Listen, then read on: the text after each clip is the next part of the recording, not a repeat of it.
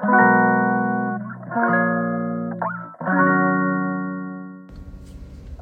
んにちは。ヨガじゃない話。倉本々子です。このチャンネルはヨガ講師でカウンセラーの私が日常の中で思うことや感じたことをながら聞きに良い形でゆるくお届けしていくチャンネルでございます。こんにちは。はい。今は、えー、スタンド FM だけの収録にしています。というのもねやっぱり YouTube も一緒に撮るとなると内容がちょっと困っちゃいますよね。本当のあの小話みたいな話だったらね ラジオだけのがいいですよね。どんな顔して喋ったらいいんだろうっていうねこんなあの本当に緩いお話をっていうところがあるので今日はラジオでお話をします。えー、そうですね。あのここ最近はですねワンちゃんおもちくんのお散歩がねまだできないんですよ。6月からできるかなっていう感じで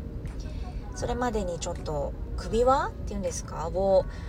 あの買って早めに買ってねこうつけたりするのがいいみたいなんですよ。やっぱり嫌がってしまうとお散歩なかなか難しいし慣れさせるっていう意味でもね早くから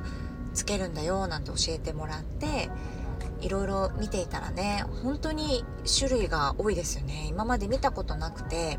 うちの猫ちゃんたち野良猫で2匹来ましたけどあの首輪つけた時とかもう本当にびっくりするぐらい大暴れして嫌だったのでお家でしかね歩かないので猫ちゃんは首輪してないのでペットのグッズっていうのをこう見たのが初めてだったかな。あの種類の多さに驚きました。ねなんかリード？あとこう紐ですか？あとバッグ？もね種類があってなんかバッグだけねあんまり可愛いのないんですよね。おしゃれなのがなくてこれすごいこの間美容師さんとねあの共感した話なんだけどリードとかはすごいおしゃれでねシンプルで可愛いのあるんだけどバッグになっちゃうとそのワンポイントいらないんだよなみたいなのがあったり多いんですよね。チェックになっちゃってるかここみたいな。シンプルでいいんだけどなっていうので普通のこう私服に合わせて持てるようなバッグおしゃれなバッグでワンちゃんが入っててこう危なくないようにね首輪とつなげるところがあったりとかシートを挟むっていうのもできたりとかそういうのがねもっとあったらいいなと思いながらあの見つけたものがあってですねそれを買いました。で首輪なんですけど革でねできてるのでちょっと硬いんですよね。でポメラニアンの赤ちゃんなのであのほとんど毛なんですよねあの大きさって。でシャンプーするともうガリガリなんですって。まだねシャンプーもできないですけど首がすごい細くてですねこの硬い首輪をつけるのがえー、かわいそうって旦那さんが言っててですねもう出来合いの旦那さんが。そしたら「の俺ちょっとこれあの手首に巻くわ」って言って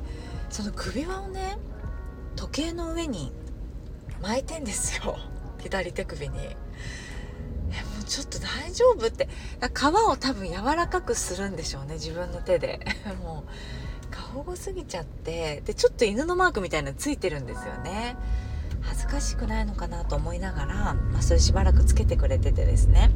柔らかくなじませてからねおもちくんの首にこうつけさせてあげるみたいですよ。そんな感じでこう我が家はねもう本当に癒しでスペシャルなおもちくんなんですけれども。はい。でねまあ本当にここ最近どうですかって言われると大体おもちくんのお話になっちゃいますけれどもこの間ね生徒さんとお話ししててちょっとね子供の話になるんですけど、まあ、幼稚園生のお子さんとか小学生のママとかだとねなるほどなって思ってくれるんじゃないかなと思ってお話をしたいんですけれどもママたちが求めることってすごい一定だよねっていうお話になったんですよね。そういえばって。で2人で話していや確かにそうだよねって。まあ1時間目から6時間目までね授業があってまっすぐ前を向いて座って文字をたくさん書いたりとか、まあ、苦手な美術、ね、図工があったりとか理科があったりすごい美味しくない給食を毎日食べないといけないとかねまあ大体給食美味しいですでしょうけど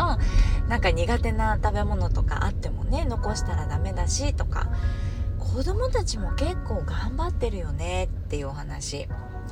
でプラスしてお友達にちょっと意地悪されちゃったりとか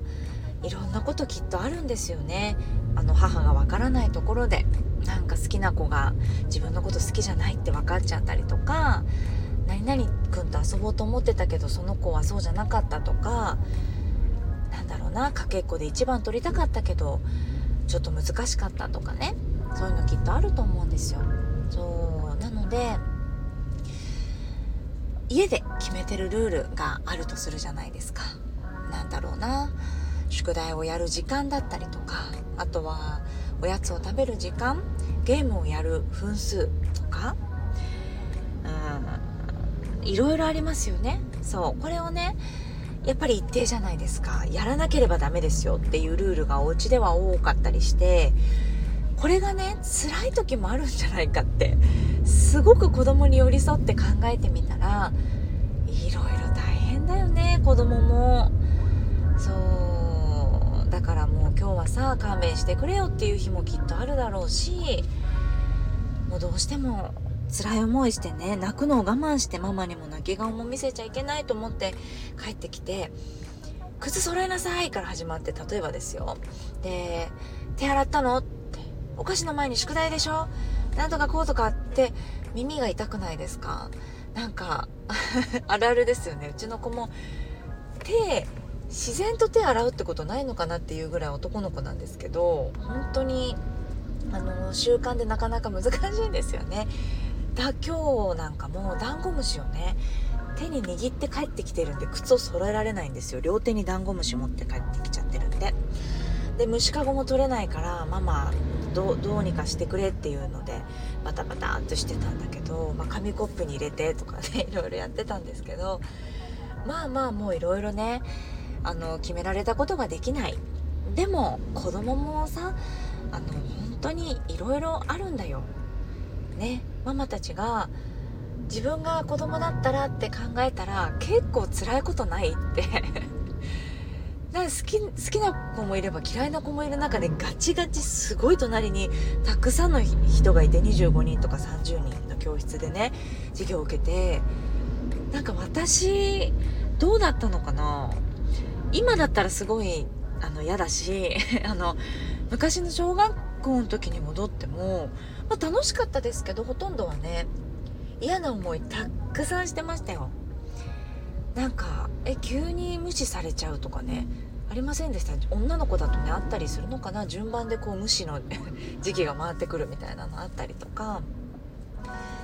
悔しいこともあったしね。全部が全部お母さんに言えなかったりするんですよね。そういうことを思い出せばあ私たちが一定でやらしてることってなんか顔色を見てねあ今日なんか元気ないなとかでもこれってなんか言えない悩みなのかなとかね。聞かない方がいいかなっていうのとかも察してねあ今日はアイス食べちゃおうかとか宿題の前にとか例えばですよ。もううち割と自由なんですけど私決めてるママがいたらねなんだか優しくねこう何て言うのかな。例外ちょっとサプライズで甘やかしてあげる日っていうのもあってもいいのかなって。でそれをねどうか怖がらずねなんかやってもらえたら子供にもママにも心の栄養になるんじゃないかなと思うんですよね。子供に甘やかすとかね。割と緩く何でもいいよって言ってるとまあ言うことを聞かなかったりとか本当にねやらなきゃいけないことできなくなっちゃうのかなっていうふうに心配されるママも多いと思うんだけど、まあ、1回2回のねサプライズ甘やかしみたいなやつでそんなだらだらね性格が変わるとは私は思えなくって、まあ、自己肯定感とね子育ての勉強とかをしていく中でママも満たされて機嫌がいいってことです。分かりやすく言えば。で子供も機嫌がいいとやらなきゃいけないと思ってることがやれるしね。もうちょっと頑張れ頑張らないとって思うことも頑張れるんですよね。テンションが低く機嫌が悪い状態だといろいろうまくいかないっていうのをなんとなく想像できますよね。なので、まあ、機嫌をとってあげるお互いのねっていうのもあのママと子供のね習慣の中に取り入れても良いのかなというかむしろ自信を持って